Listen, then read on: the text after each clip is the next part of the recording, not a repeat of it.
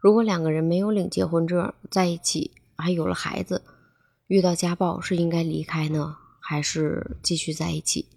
你好，我是 T 糖。一月五号的时候，唐山又出现了打人的事情。视频显示，一个穿黑衣服的男子把一个女的打倒在地，对女子一顿拳打脚踢，并且当时女生已经躺在地上了。然后他又拿起了身边的婴儿车，直接打到了女生的头上。当时看着那个画面，都觉得特别的疼。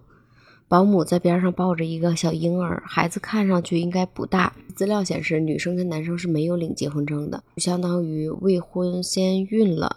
那这个时候，如果是你，你会怎么选择？是离开，还是因为孩子继续在一起？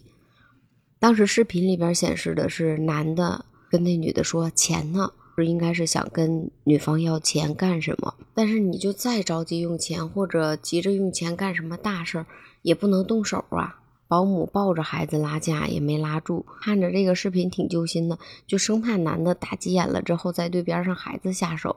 女的被打的起不来了，跟保姆说把电话拿来打电话。那视频就到这里就截止了。据说男方已经向女方道歉了，并且得到了女方的谅解。我看到下边很多网友都说，就这也能谅解？女方那边咋想的？也有的网友说建议家暴列入个人档案。其实我真的还是挺支持这一点的。如果列入个人档案的话，下次再有人想跟他在一起的时候。是不是也会考量一下，我会不会也遇到家暴的情况？我应该怎么办？是不是那个时候就会更理智一点？然后也有的网友说，结了婚的这都不能算家暴了，就是故意伤害罪。也有的网友说，家暴有第一次就有无数次，像这种暴力男一定要远离，珍爱生命。还有的网友恨铁不成钢的说：“哎，一个愿打，一个愿挨，就这样吧。两个人要是在一起，没有孩子，面对家暴的时候，可以选择啊，我就离开了。但是很多人因为有了孩子之后，就开始考虑的多了，要不要原谅这次，要不要给他一次机会？可能他会改，也希望给孩子一个完整的家庭。前段时间我也出了一期有关家暴的东西，真的有点恨铁不成钢。这次女方原谅男方了，希望他们两个以后能好好生活吧。”最后还是希望各位姑娘们在找男朋友的时候一定要擦亮眼睛，不要在没有结婚的情况下怀孕，给自己也留一条后路。